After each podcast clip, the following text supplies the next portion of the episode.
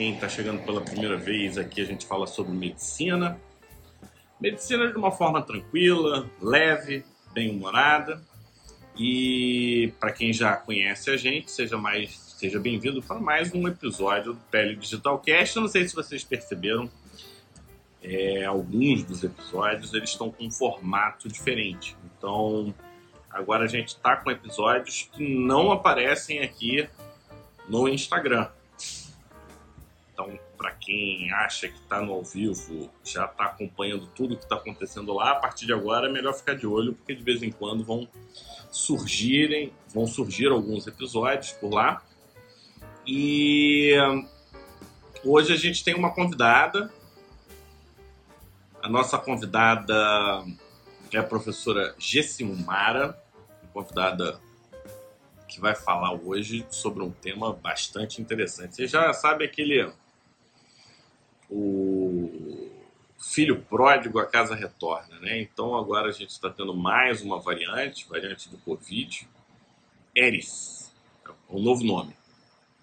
E já tem um tempo que a gente não fala sobre Covid aqui, então é uma oportunidade para a gente rever o tema que, de certa forma, influenciou o nascimento aqui do, do Pele Digital.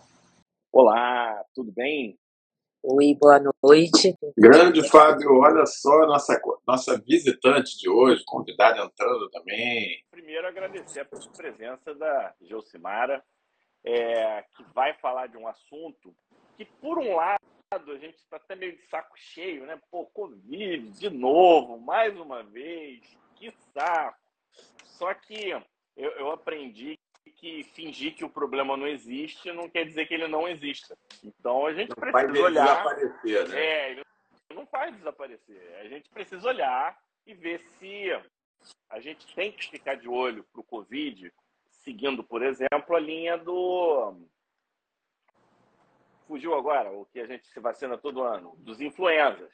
Ou a gente vai poder simplesmente ignorar eu lembro de uma frase que foi lá no início, foi em fevereiro, duas, dois colegas médicos, personalidades, conversando, e eles usaram o termo gripezinha na época.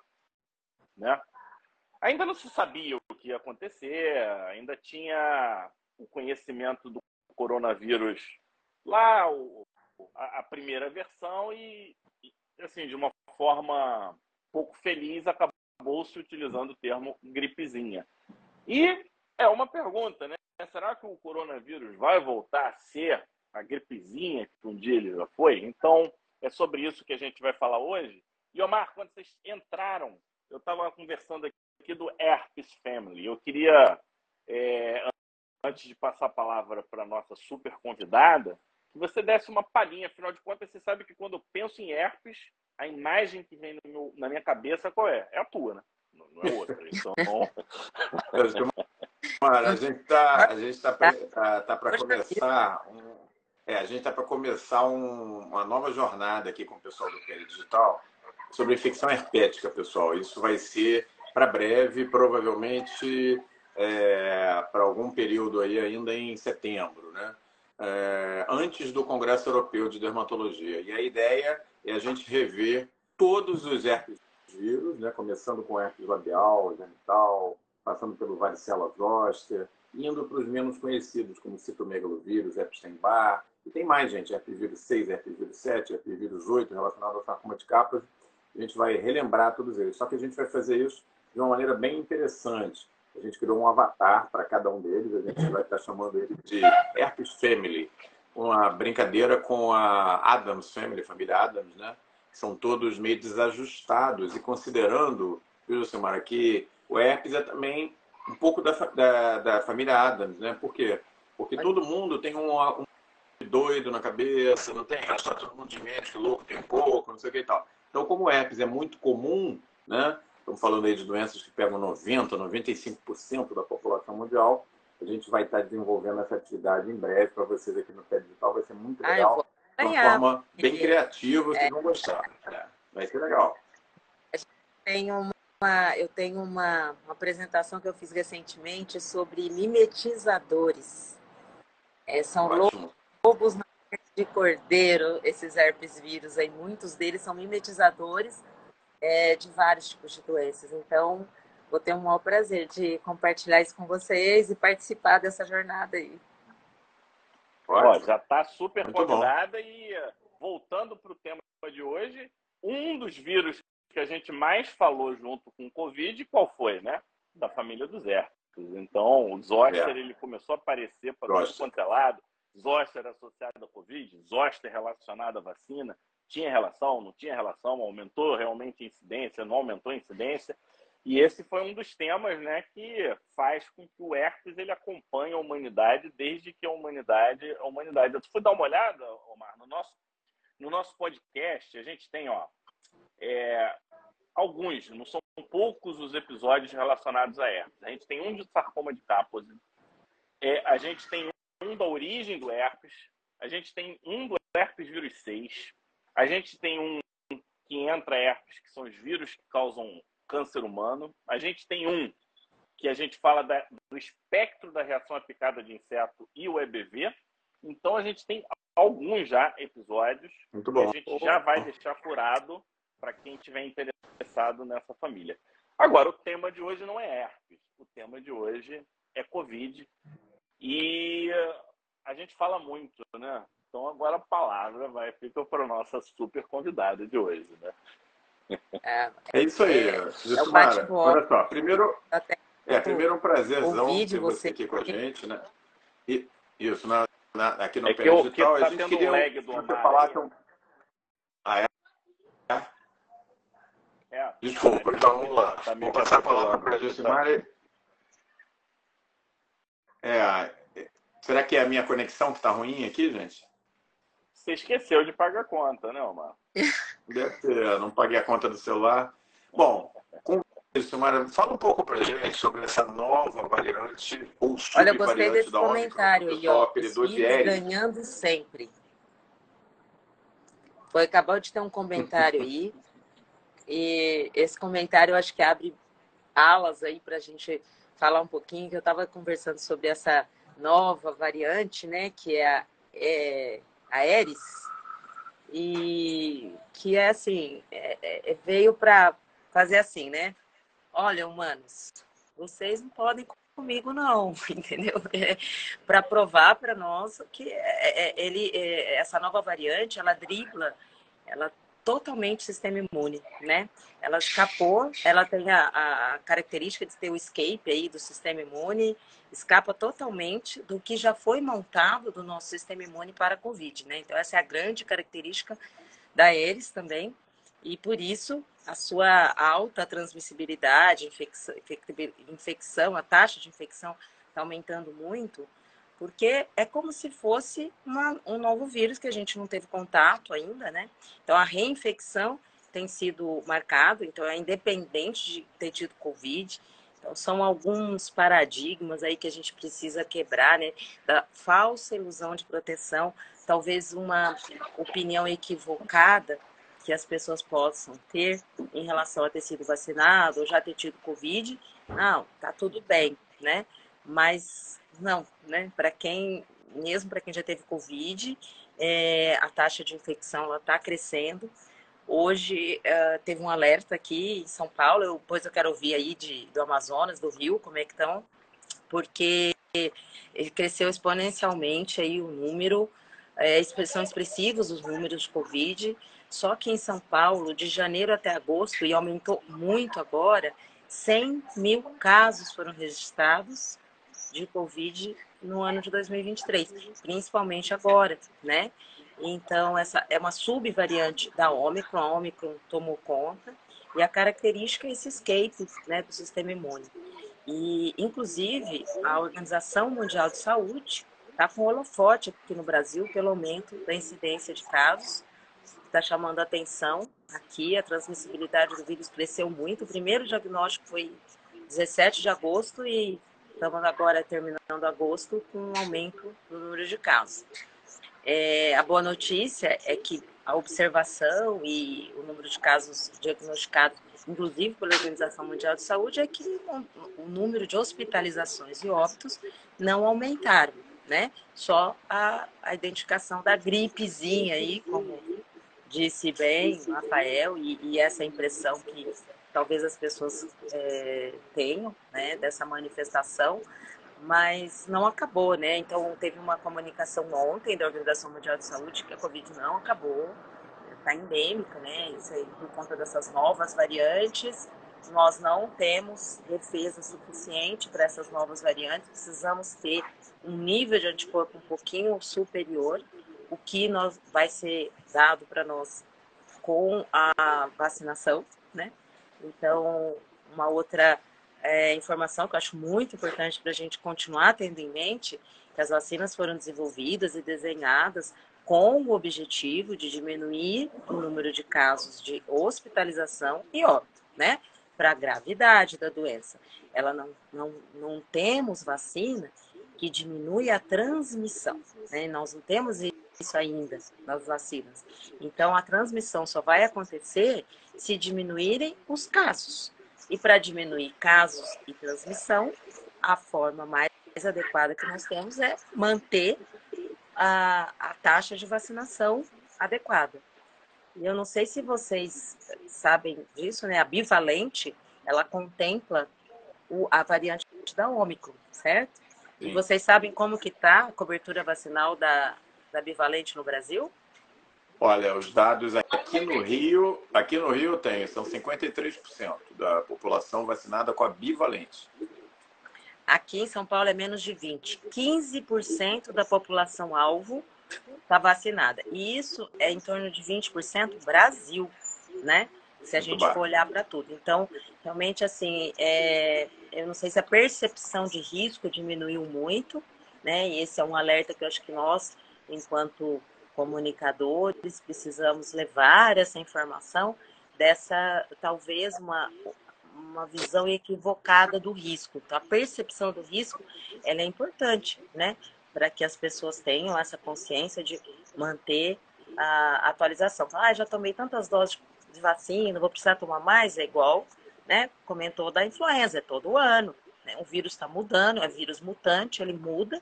E nós precisamos manter os níveis de anticorpo aumentados para que a gente possa ter esse enfrentamento frente ao encontro com essas variantes que, que mudam, um nível de anticorpo suficiente para que a gente possa vencer e diminuir os casos e diminuir a transmissão, né? Essa é a única arma Agora, que nós temos no momento. Gessimar, olha só, temos aqui o comentário da ganha Covid por três anos e meio e acabei pegando há dez dias, mesmo super vacinada. Então, minha pergunta para você é: quem já tomou a vacina é, bivalente para Omicron, isso no final do ano passado, quando ela começou a ser é, distribuída, mas já tem, portanto, mais de sete, oito meses de vacinação, já estamos em, praticamente em setembro. Estamos em setembro. É, a orientação é revacinar com a, com a vacina bivalente? Não, não é essa orientação. Uma excelente pergunta. Parabéns por estar super vacinada aí. Eu acho que é, é, esse é um ato de cidadania, né? E responsabilidade social que nós temos que ter, acima de tudo. E mas não, não há necessidade de um reforço porque a vacina não mudou, né? Então, se tivéssemos é, muda, mudanças na estruturação das vacinas, e é isso que o benefício e a, a grande avanço aí evolução com as vacinas RNA, que elas possibilitam que haja uma adaptação, né? É, é, refazer a vacina e adaptar para essas novas variantes, assim como a vacina da influenza, ela é adequada para cada sazonalidade, para cada ano. Né? Tem os, os laboratórios de vigilância, é, que são sentinelas, que detectam quais são aquelas cepas que estão é, circulando, por exemplo, do vírus da influenza. Isso anualmente é enviado para a Organização Mundial de Saúde e a vacina é redesenhada para que a gente não tenha um mismatch, né? Perca a oportunidade de vacinar para aquelas, aquelas cepas que estão circulando naquele ano. Elas mudam bastante. Então é mais ou menos isso que a gente está encontrando, que acho que vai ser o nosso cenário aí com o Covid, né? As, as, as subvariantes, o vírus é muito mutante, ele realmente olha para nós e fala assim, vou... Né? É, é, é para eles é interessante não matar simplesmente contagiar para que eles possam continuar sobrevivendo e se replicando, enfim. E nós temos que criar as nossas armas de defesa, né? A única forma é melhorar o nosso sistema imune. Mas não temos vacinas novas, a última é a bivalente e, por enquanto, tem, é, precisamos é melhorar a cobertura vacinal. Então, parabéns para você, mas não adianta só menos de da população estar tá vacinada. Então, eu falo que é uma responsabilidade social e a cidadania, né? Porque vacina vai além de eu tenho o direito de escolher ou não, até onde vai a proteção é o coletivo, né? Nesse momento que tem que contar. Omar, fala. Eu, o, o nosso público aqui, ele permite a gente fazer algumas perguntas que pode, de certa forma, para o leigo, é, até interpretar como um, uma mensagem antagônica ao que foi dito. Então, antes que eu faça a pergunta, não existe nada contra a vacina aqui no Pele Digital, muito pelo contrário, a gente sempre estimula. Sempre a é, favor. Sempre a favor, estimula o uso da vacina e seguir as regras, ou seja, geralmente são medidas sanitárias. Vem do Ministério da Saúde, saem as regras, sempre passa por um comitê de alto padrão que leva-se em consideração os prós e os contras, e aí a gente vai adotar essa decisão. Com isso posto, Omar, tem duas, tem duas situações que a gente, quando fala de vacinação, a gente está diante de um contexto um pouco diferente. Nós nunca vacinamos com intervalo tão curto para uma mesma doença, tá? É, e isso pode gerar efeitos inversos do intencionado. Então, vamos, são dois efeitos que eu queria trazer para vocês e, e ver como vocês estão enxergando. Um é quando a gente começa a produzir IgG4 em vez de produzir IgG1 ou IgG2 como principal anticorpo. Né? Para quem está desconectado de imuno, IgG4 tem um potencial patogênico autoimune gigantesco, um potencial enorme de atrair neutrófilo e hiperinflamar uma doença cuja principal problema dela é quando ela inflama pra caramba. Então, esse é um esse é um contexto que eu queria trazer. E o segundo é que os vírus precisam do acesso à célula. E um ótimo acesso é opsonização.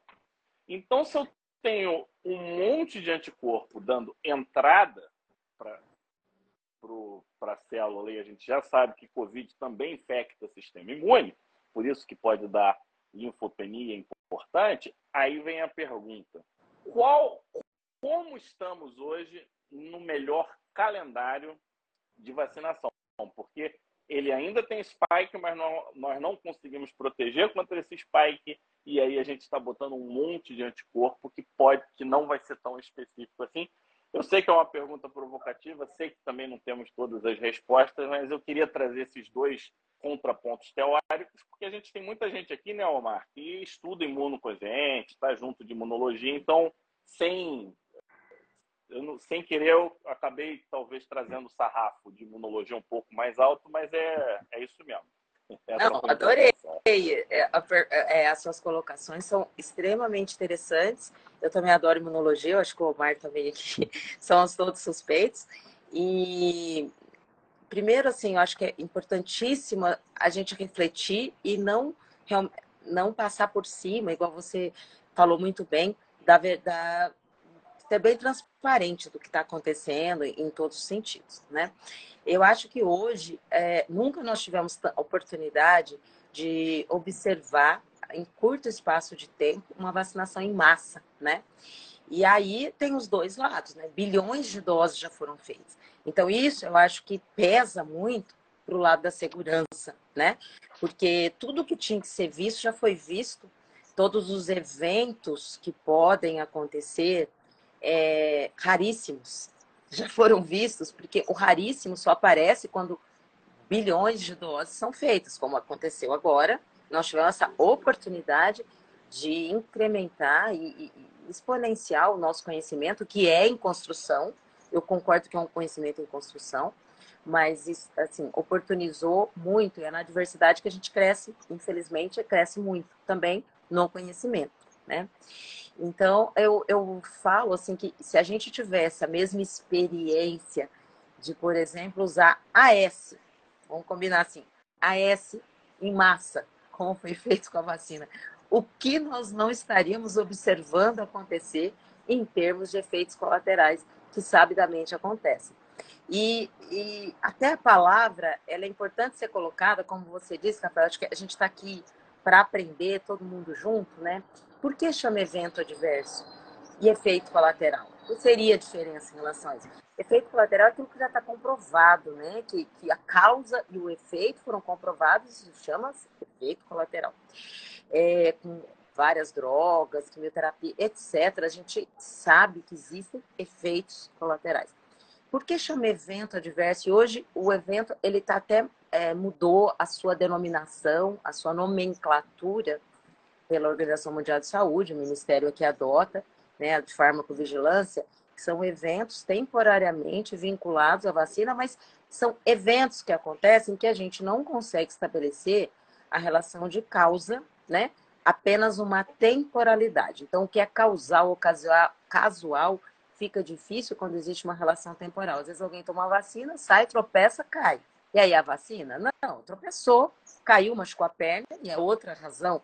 Então, tudo isso tem que ser avaliado, tem os grupos que avaliam para a gente conseguir estabelecer uma relação de casualidade. E algumas foram já estabelecidas e bem estabelecidas, e eu acho que isso e é pra, Só para avisar quem não está acostumado com ensaio clínico, por exemplo, se a pessoa tropeçar e cair, tem que entrar tem no relato de entrar, evento tem que entrar, tem que entrar, tem, tem, tem que tudo ser relatado, né? Em menos de 24 horas, inclusive, quem está fazendo isso aí, quem é o pesquisador tem que, tem que enviar e tem que estar atento para isso, porque tudo tem uma comissão é, de segurança ou de farmacovigilância que vai estar avaliando para se estabelecer essa relação, que é extremamente responsabilidade isso, né, de casualidade ou não. E essa transparência ela tem que acontecer, porque todo mundo merece saber o que pode ou não acontecer, certo? Frente a qualquer situação que você é exposto, seja ela um medicamento, uma vacina, etc. Então, acho que essa essa transparência é importante acontecer. E, e, em relação a essa produção de, de, de anticorpos, hoje existem estudos, inclusive, para contrabalancear aqui, que se chama imunofitness, que tem sido muito estudado para a questão da longevidade saudável. Então, nós é, crescemos numa exposição, toma fazia as vacinas na infância, adolescência, enfim. E a gente tinha booster, exposições naturais, que até não acontecem mais. Então, o nosso sistema imune, ele precisa ser exercitado. E as vacinas, é, imunofitness, é isso, você exercitar seu sistema imune para que ele fique atento e é, retarde a imunossenescência. Então, tem muitos estudos nessa linha que eu acho extremamente interessante, que a gente pode retardar a imunossenescência, que ela é inexorável, né? Vocês, como dermatologista raiz, eu sei que talvez não trabalhem com a estética, mas não tem, eu falo, não tem botox para o sistema imune, né? Inexorável esse envelhecimento do sistema imune. Então, a gente tem que exercitar ele e a vacinação é uma forma que, isso, que, que a gente pode fazer. Agora, a produção que, que nós temos de anticorpo Quanto mais, nesse caso, a gente manter níveis elevados para esse enfrentamento de um vírus que o nosso organismo não conhece, que é a imunidade secundária, que a gente vai produzir, eu acho extremamente benéfico né? Não acho, assim, não estou falando uma opinião CPF eu, baseada em, em, estudos científicos, né? Que isso é muito benéfico a gente manter níveis mais elevados de anticorpo. Então, pessoas que já têm um nível elevado, tomar outra vacina não vai fazer muita diferença, mas para quem não conseguiu chegar lá, uma outra dose vai ajudar a chegar nesse nível maior e a gente pode ter essa produção de rebanho. Agora, com vacinação, é IgG2 principalmente, né? Que ela é ativada. Então, assim, eu vou, te, vou ficar devendo essa informação. Eu não conheço estudos que demonstraram um aumento de IgG4 após a vacinação, tá?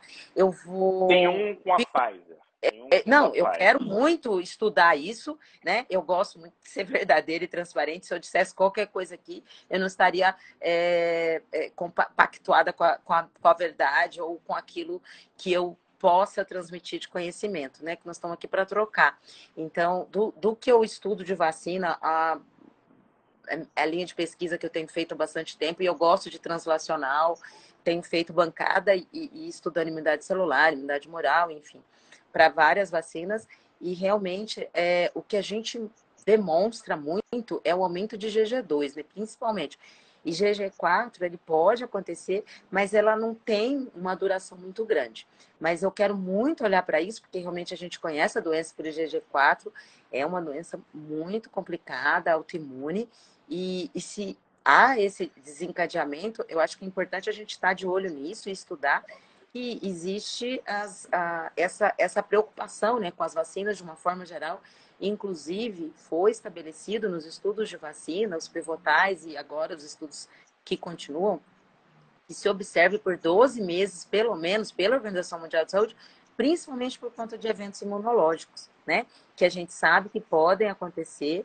É, a gente mexe no sistema imune de alguma forma. E eu assim, é do que eu estudo de autoimunidade, assim, mito verdade de, de, da vacina desencadear ou não, o que a gente sabe é que existe uma predisposição genética, é multifatorial o desencadeamento de doença autoimune, né? E a pessoa que é predisposta, o gatilho pode vir de qualquer lugar, né? Uma infecção, é, é, vou te dar um exemplo, por exemplo. Nós sabemos que vacina de influenza, ela pode, sim, estar relacionada com o desencadeamento de Guillain-Barré, tá? Isso é algo de casualidade que já foi comprovado, certo? Então, sem, inclusive foi descrita Guillain-Barré inicialmente vinculada à vacina da influenza. Então, é algo que a gente conhece. E isso não é uma, um fato negado. Porém, os estudos epidemiológicos também mostram que é, é seis vezes maior o risco de você ter Guillain-Barré com a infecção por influenza do que pela vacina. Então, assim, de qualquer forma, você, quem tem a predisposição e tiver influenza, vai ter seis vezes mais o risco de desencadear assim. Então, quem tem predisposição vai ter pelo vírus ou vai ter pela vacina, por exemplo, né? Só que é seis vezes maior. Então, existe esse risco. Só que o que a gente sabe, que vocês estão estudando o herpes vírus, são gatilhos conhecidos para a doença autoimune, né? Então, é, eles desencadeiam. Inclusive, a gente sabe que autoimunidade, isso dá uma conversa enorme, por isso que eu falei dos, dos, dos herpes vírus, né? Autoimunidade, fenômeno autoimune, são situações que a gente precisa diferenciar. Então, é, existem fenômenos autoimunes transitórios, que são desencadeados por vírus, e nós sabemos, inclusive aumenta o anticorpo, com herpes vírus, aí com EBV, com citomega, com parvovírus, um, casos transitórios que aumenta e depois entra na regularidade. E não... deixa, deixa, eu te, deixa eu te fazer uma pergunta é, em cima disso que você está falando. É muito interessante. É, é e, e, só fazer um comentário, acho que você foi muito feliz, é, dizendo que, assim, contando essa história de que bilhões de doses já foram aplicadas e que a gente já teve oportunidades astronômicas de ver os efeitos colaterais. A gente sabe que esses efeitos existem, mas são poucos muito poucos, na verdade, comparados inclusive com outras vacinas, e que é infinitamente menor do que o risco de você morrer de Covid. Então, né? Não, e eu, é, uma, uma outra coisa interessante é que as vacinas.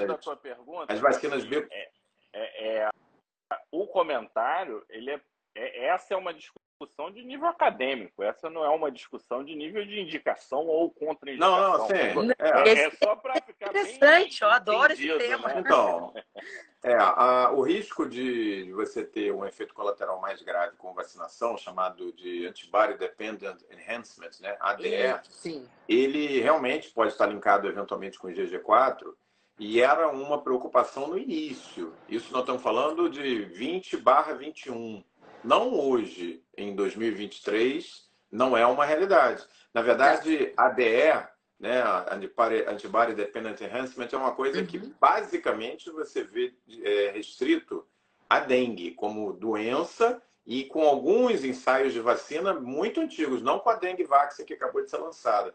Mas isso não foi em nenhum momento observado para Covid em nenhuma vacina. Então, não, não foi. É... Inclusive, eu posso complementar Eu, eu, eu participei dos estudos pivotais, eu participei dos estudos de, da JANS, da Coronavac, fui PI, e a, a gente tinha essa preocupação mesmo no desenho Isso, do estudo. Né? Era, é, é, chama evento adverso de interesse especial. E aí, né? Esse do EAD, e isso entrava na pesquisa, o ADEP. E, e, e, tem esse monitoramento de, inclusive, aí 12 meses, como eu falei para vocês. Isso está se estendendo, né? E essa observação não aconteceu. O Omar também foi muito feliz de trazer. Foi da vacina da dengue, mas da primeira, que foi da desenvolvida, primeira. não que, que inclusive era quem já tinha tido dengue, né?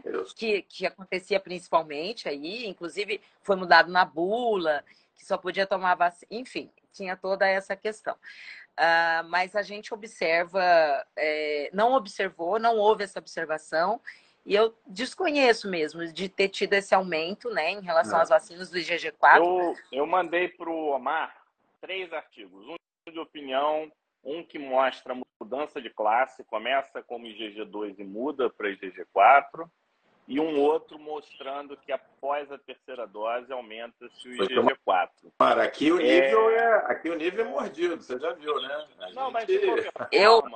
eu, eu quero muito ler sobre isso. Agradeço vocês estarem falando sobre isso, porque eu, eu, eu sou uma pessoa que encara a ciência de frente. Eu acho que a gente. A transparência. Não, e, e veja sempre, bem. A credibilidade aumenta com a transparência. A gente tem que conversar agora, vem cá, isso. A pergunta eu acabei não fazendo, que eu queria te fazer agora, Simara. Eu queria saber o seguinte: a Organização Mundial de Saúde, apesar da cepa aérea estar circulando, não alterou formalmente a indicação para que as pessoas voltem a usar máscara de uma maneira generalizada mas existe uma indicação que isso deva acontecer em, em, em, centros de saúde. Aqui na Federal do Rio de Janeiro, houve uma indicação para que a gente voltasse a usar máscara N95. Na outra universidade onde eu dou aula, na Unirio, não houve essa indicação e entre os especialistas tem uma, uma discussão se tem ou não essa indicação. A minha pergunta para você é: voltar, sugerir a, a população a voltar a usar máscara é importante ou isso é um toxic alert, um alerta tóxico? Enquanto, enquanto a voz do, do, Omar foi engolida pelo sistema. Toxic, é, é, cortou o toxic, ah, era uma palavra. É, é, um, é um alerta tóxico, é um toxic alert, como falam os americanos. Não, seja, eu entendi. É que cortou, só, problema... a, a, cortou bem nesse ah, momento, ah, então, não deu o glamour, né? Eu queria até compor deu... a pergunta. É, e a máscara? Qual foi a diferença que ela fez na prática? Quando a gente faz, eu não sei se alguém chegou a ler, né? A gente não sabia o que fazer, todo mundo enfiou máscara atrás de máscara. A gente tinha até do lado do chaveiro tinha um masqueiro, né? Que já tinha botava lá as máscaras de vários tipos. Faz diferença real? Não faz? Como é que funciona? Porque na repetição a gente vai ficando menos tem menos medo, né? E aí a gente pode não adotar algumas medidas que no medo a gente adotou, né? Sim. É, é aquela que eu falei, a percepção de risco, ela mudou ao longo do tempo. E a percepção de risco, ela, esse warning, ela é importante para qualquer situação que a gente quer combater, né? Enfrentamento aí. É, a, a história da máscara, ela é, por exemplo, a gente vê dos asiáticos, né? É um exemplo, eu acho que é um exemplo de proteção individual e coletiva. E hoje, o que a gente tem visto em relação às máscaras, em, em locais de aglomerados, é, transporte público e as pessoas mais vulneráveis. Eu acho que isso teria, caberia bastante para as pessoas que têm uma vulnerabilidade aumentada, que a gente sabe, os imunocomprometidos, os idosos, para uma proteção individual. E a consciência, né, de quem tem qualquer sintoma usar, para que não haja uma transmissão. O benefício da máscara, o que, que nós vimos indiretamente, né? Diminuiu muito a incidência de infecções respiratórias durante o período da Covid, todas as outras infecções respiratórias. O índice de procura a pronto atendimento por infecções de uma forma geral diminuiu, rinovírus, é, né, é, mesmo de influenza, qualquer outro vírus respiratório transmissível. Então, ela realmente é uma medida muito eficaz para se diminuir transmissibilidade. Quando a gente está de frente a uma doença que não existe tratamento, que a única arma que temos é prevenção de uma forma geral, seja ela através de vacina, seja ela através de uma barreira, né? Então, acho que a máscara é uma barreira de transmissão e muito efetiva, muito efetiva. As, Na prática, a gente as pessoas, a para, o que a organização tem dito, e eu acho que aqui o Ministério da Saúde também promulga, é a utilização para as pessoas mais vulneráveis seria muito indicado. E eu acho que entra na vulnerabilidade os profissionais da saúde, porque a gente é muito exposto. Então, quem tem um nível de exposição né? maior ou uma vulnerabilidade de sistema imunológico, como os idosos ou os imunocomprometidos, eu acho que seria uma indicação é, uma indicação de inteligente, vamos dizer assim. É, tipo, na linha do autocuidado, né? Então, Sim. Quem, quem trabalha em linha de frente, atendendo público, em que as pessoas têm viroses e nem todas são sintomáticas, né? Então, é, é um EPI que eu não sei por que nós, nós médicos não incorporamos isso de uma forma mais profissional, eu diria. Né? Profissional, é profissional, uma palavra excelente, é. de rotina profissional, é. porque... Porque você não leva para tua casa. para tua casa mesmo. sim, vai, sim, é uma proteção tal, pessoal e coletiva. Sim, não precisa ser uma N95 ela é uma barreira, né? E eu acho que assim, quem tiver e também a consciência, né? Essa é que a consciência coletiva ela poderia ter sido um pouco mais adquirida né? E isso seria um grande aprendizado que teríamos o legado aí para para incorporar na nossa, no nosso dia a dia, né? Que é a consciência coletiva mesmo, é preocupação individual e coletiva aí.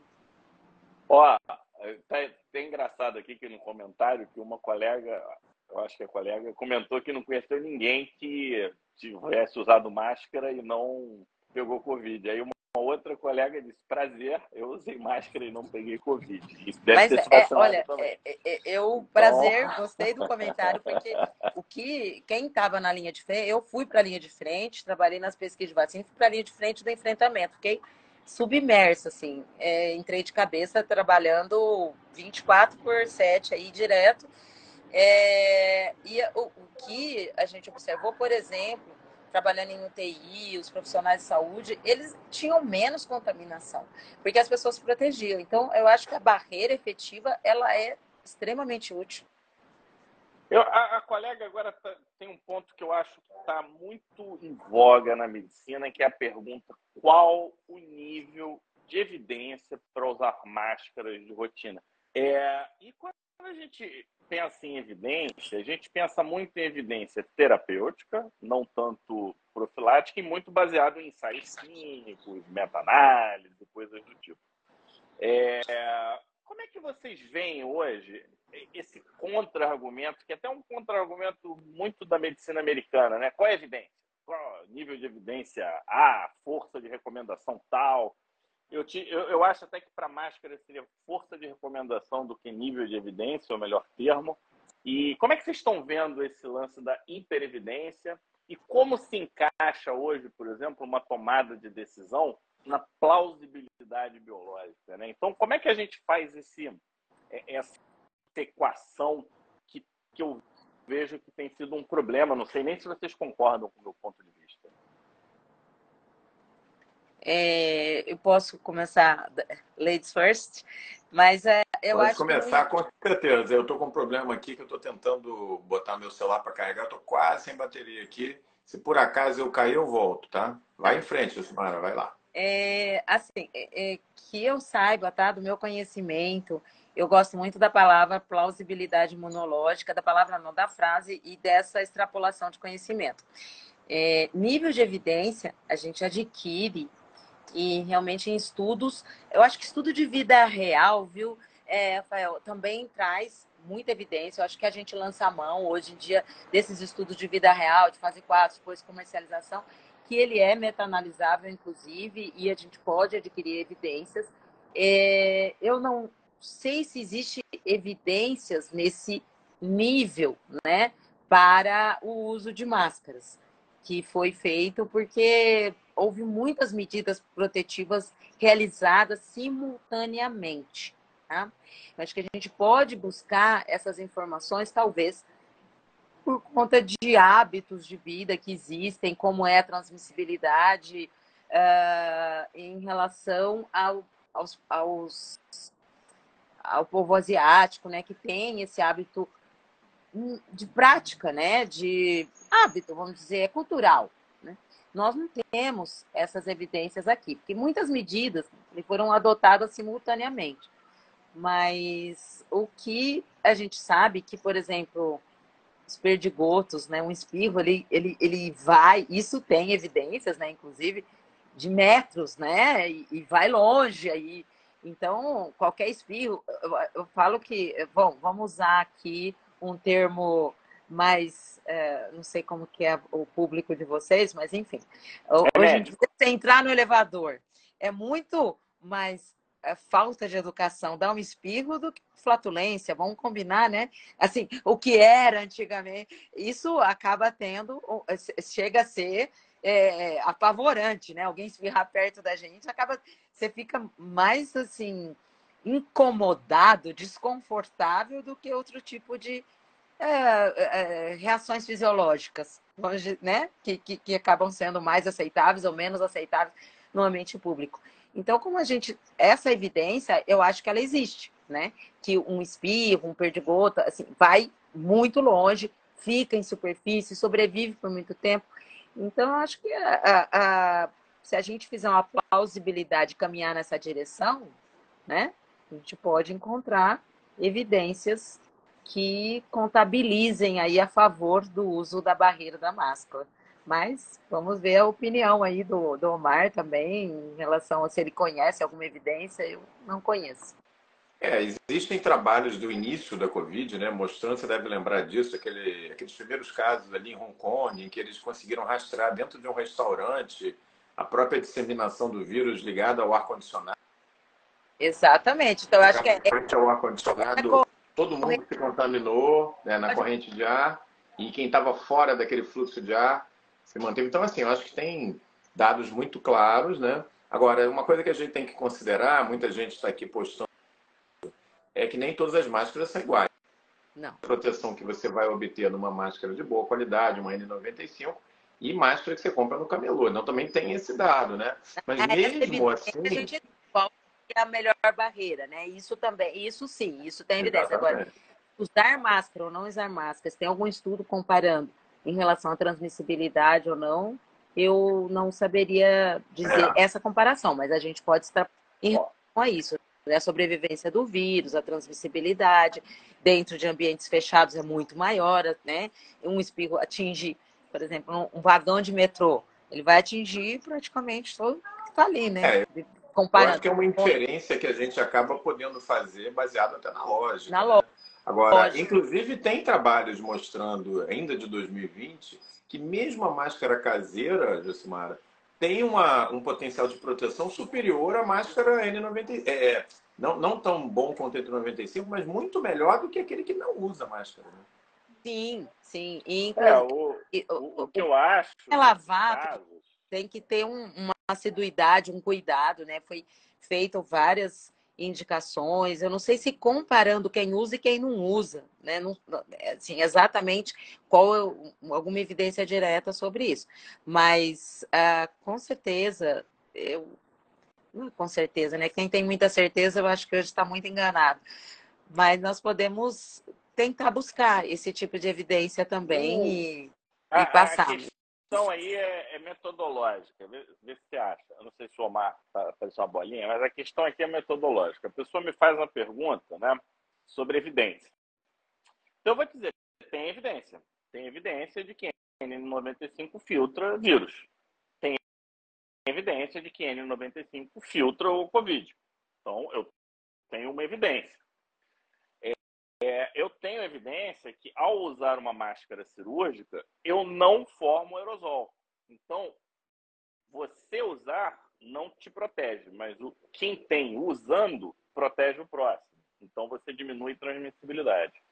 Eu tenho evidência de que a gotícula, quando seca, ela. Deixa eu ver se ela. Todo mundo caiu aqui. Pior que viu um monte de gente. Eu tenho evidência de que quando a gotícula seca em superfície, o vírus ele fica viável por um tempo. Não vou lembrar exatamente o tempo aqui.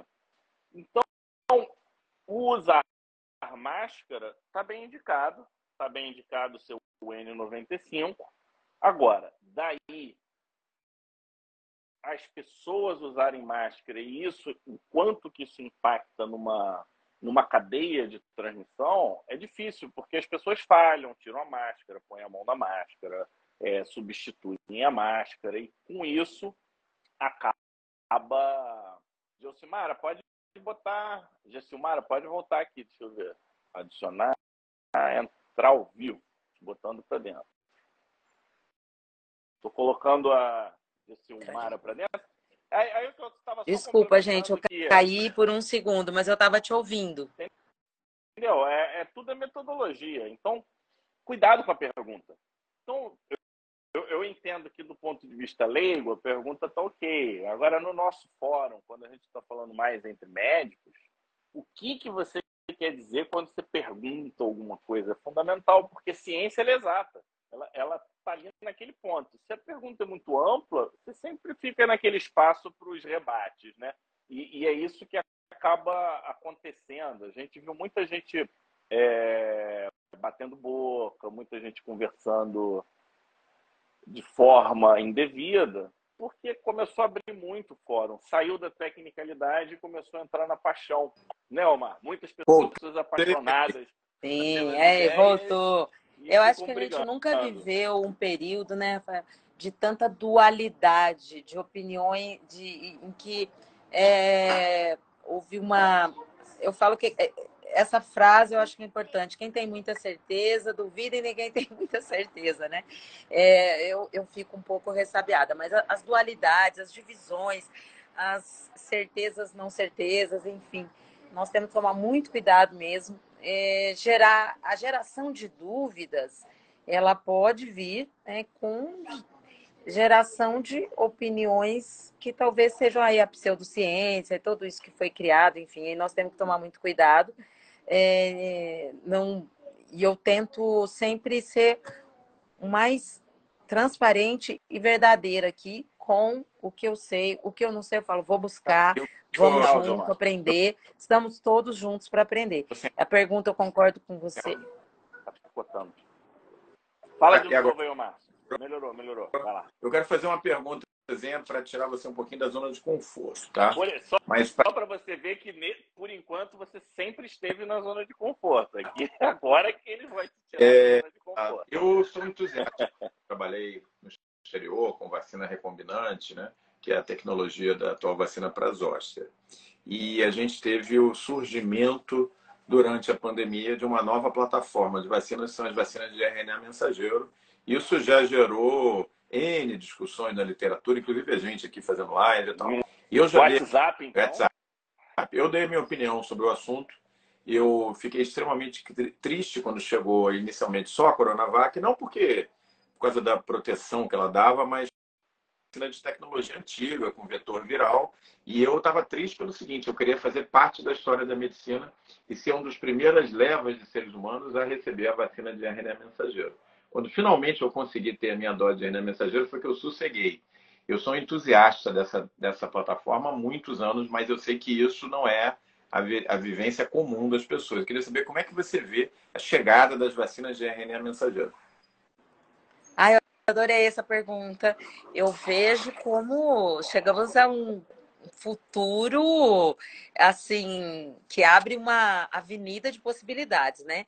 O crescimento, o conhecimento foi extremamente exponencial, né? É, catalisado aí eu falo, é, é, na diversidade que a gente aprende muito, né? Então, foi catalisado o conhecimento, acho que propiciou, esse, essas pesquisas já vinham acontecendo, e tem uma forma de explicar, sabe, que eu acho que eu sei que tem público leigo e pessoas aqui que têm uma formação, mas enfim, é, é, toda essa questão que foi gerada é simples. Vamos imaginar o ovo, vai, para a gente fazer uma coisa fácil. Tem a clara, tem a gema, certo? Então, é, é muito simples a gente entender. Dentro da gema é onde está o nosso DNA, que vai dar todas as nossas características, está ali, certo? Na gema. A vacina de RNA, mensageiro, como o nome diz, ela é uma mensagem. Ela só leva a informação para dentro da clara. Tudo fica ali. E ali, na clara, ela é, leva a informação e dali ela já é destruída essa informação. E só é produzido a, a, o anticorpo. Então não entra nada dentro da nossa geminha. Nós não vamos ter esse problema de mudar o nosso DNA. Então a, a situação acontece na clara, gente. Não acontece na gema. Um... Isso vai propiciar, você vai, a gente vai levar uma mensagem. Olha, olha quanta, quantas vantagens tem. A gente vai, ela pode ser modificada rapidamente, em alta escala, escalonável.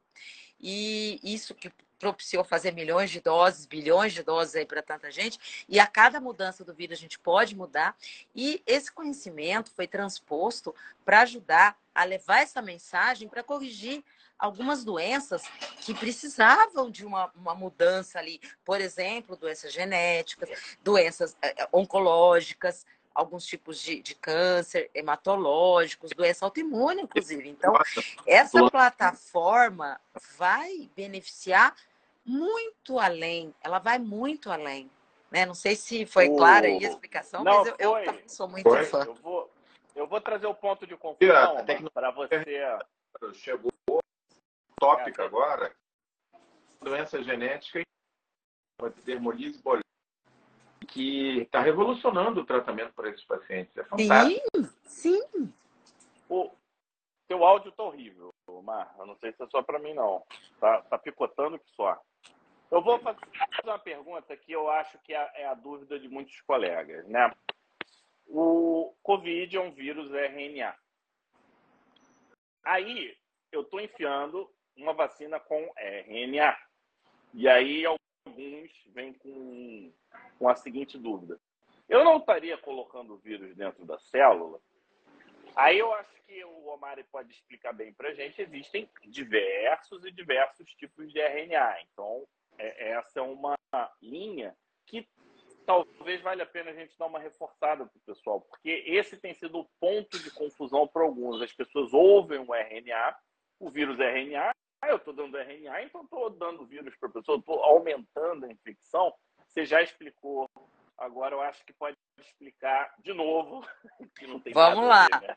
eu, Omar, eu vou, eu vou só falar uma coisa que é importante aqui, que faltou complementar, que eu acho que isso que você trouxe foi, foi muito importante. E aqui essa preocupação é com a segurança. Então, eu concordo, sempre a gente tem que ter. Vacina é pesar risco-benefício, sempre, sempre né? E com certeza, quando diminuir a transmissão e o contágio desse vírus, como para qualquer outra vacina, por exemplo, a varíola foi erradicada e a vacina foi descontinuada. Então, quando o risco ele é maior, né, a gente tem que considerar que alguns o benefício é maior, desculpa, o benefício é maior que o risco, então é uma balança. Nós não temos uma vacina 100% eficaz e 100% segura, nenhuma, né? Sempre tem algum, um, pelo menos local, uma dor, um evento adverso, enfim. Isso acontece, tá? Então a gente sabe, importante ter isso em mente. E eu acho que hoje a questão da segurança é inverter isso. É o contrário. Bilhão, nunca tantas doses da mesma vacina foi feita, bilhões de doses já foram feitas. Então a questão de segurança, ela já está superada, né? falta de segurança é adquirir um vírus que nós não estamos preparados para combater.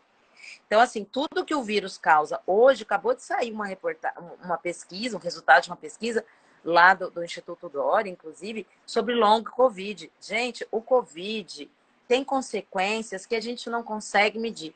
Emocionais, físicas, psicológicas, é, é, é além, né? É muito além. A gente não tem mensura, a gente não consegue mensurar tudo o que causou. Então, a falta de segurança é ter esse vírus, é pegar mais vezes, é ter outras vezes e não saber o que vai acontecer.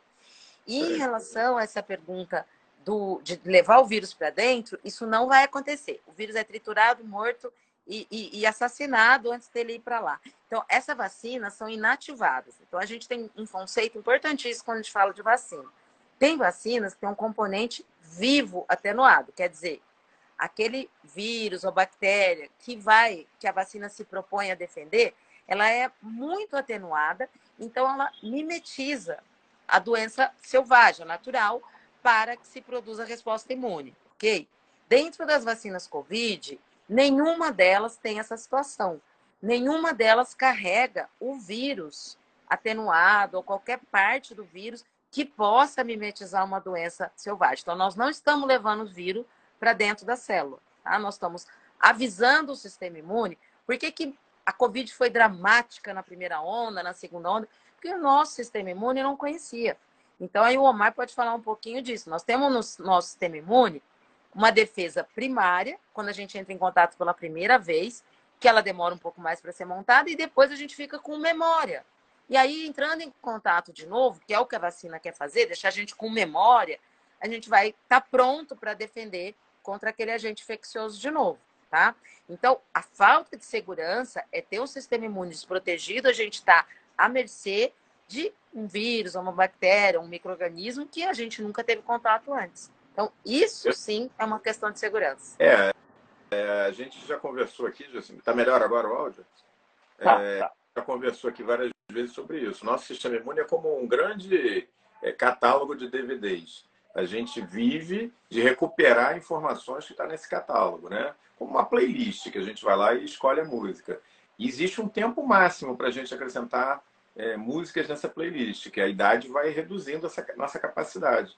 Então, vocês vacina, é o contrário. É, encarem as vacinas como uma oportunidade de botar mais músicas no playlist. Na hora que o playlist fechar, você vai viver das músicas que você baixou até então. Você não vai, depois de uma certa idade, conseguir botar com qualidade novas músicas no seu playlist. E com relação à tua pergunta, Fábio, obviamente que ninguém vai pegar o vírus e colocar dentro da célula. Imagina um ladrão que quer entrar na, na sua casa. O que se pegou foi a mão do ladrão com a arma se copiou a mão do ladrão com a arma, e é isso que se entrega à, à célula no, na vacina de RNA. É a cópia da proteína spike, não do vírus inteiro. Então não é o suficiente para causar doença, mas é suficiente para deixar o nosso sistema imune alerta, produzindo anticorpos contra quem? Contra o spike, que é a, é, a chave que o bandido usa para entrar na célula. Tá? Eu vou deixar a Lucimara fechar, nada mais justo, né? Nossa super palestrante convidada de hoje. Eu queria te agradecer demais a participação, foi muito bom, foi muito rápido interessante. Fábio, agradecer novamente a sua presença e ter todos, convidar todos vocês para o Herpes Family, que começa em breve. Lucimara, contigo para você fechar a nossa live. Nossa, gente, estou muito feliz, não vi o tempo passar aqui. É, aprendi muito. Então, também queria agradecer tanto o convite pelo aprendizado, por tantas uh, provocações do bem aqui, eu acho que é por aí mesmo, e essa oportunidade aberta de se conversar assim, de ciência com alto nível é, para todos os níveis, leigos ou não leigos, acho que é, todo mundo tem direito né, ao conhecimento. Então eu só tenho a agradecer a presença de todos, agradeço imensamente. Um beijo enorme para todos.